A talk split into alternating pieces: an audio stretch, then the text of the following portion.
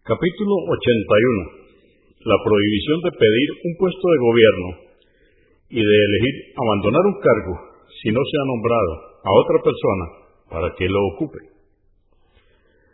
Dice Allah, el Altísimo, en el Corán, en el capítulo 28, aleya o verso 83, y hemos destinado el paraíso para quienes no se ensoberbecen en la tierra ni la corrompen.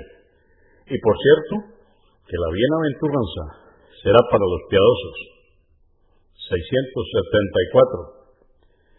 Abu Sa'id, Abdurrahman ibn Samura, que Alá esté complacido con él, dijo, me dijo el mensajero de Alá, la paz de Dios con él, Abdurrahman, no pidas un puesto de gobierno, puesto que si te es dado sin pedirlo y te lo mereces, Alá te ayudará en ello. Pero si te es dado después de haberlo pedido, Alá no te ayudará. Cuando jures por algo y luego veas que faltar al juramento es mejor que lo que lo motivó, entonces haz lo que sea mejor y paga la expiación del juramento. Convenido por Al-Bukhari, en el volumen 13, número 110, y Muslim, 1652. 675. Narró Abu Dar, que Alá esté complacido con él.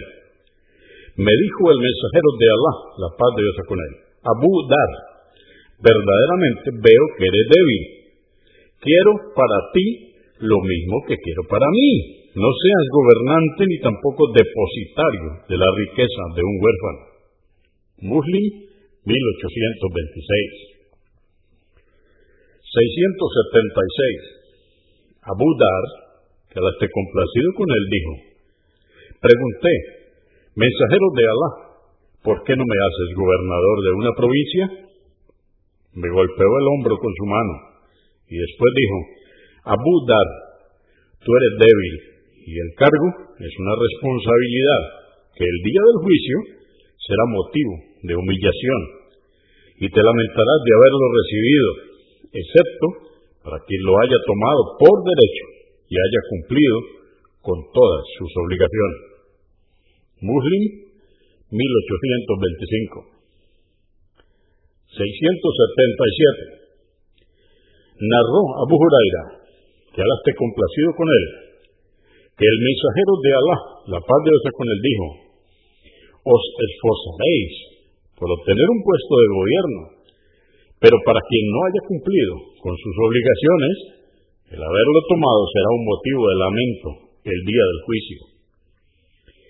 Bukhari, volumen 13, número 111.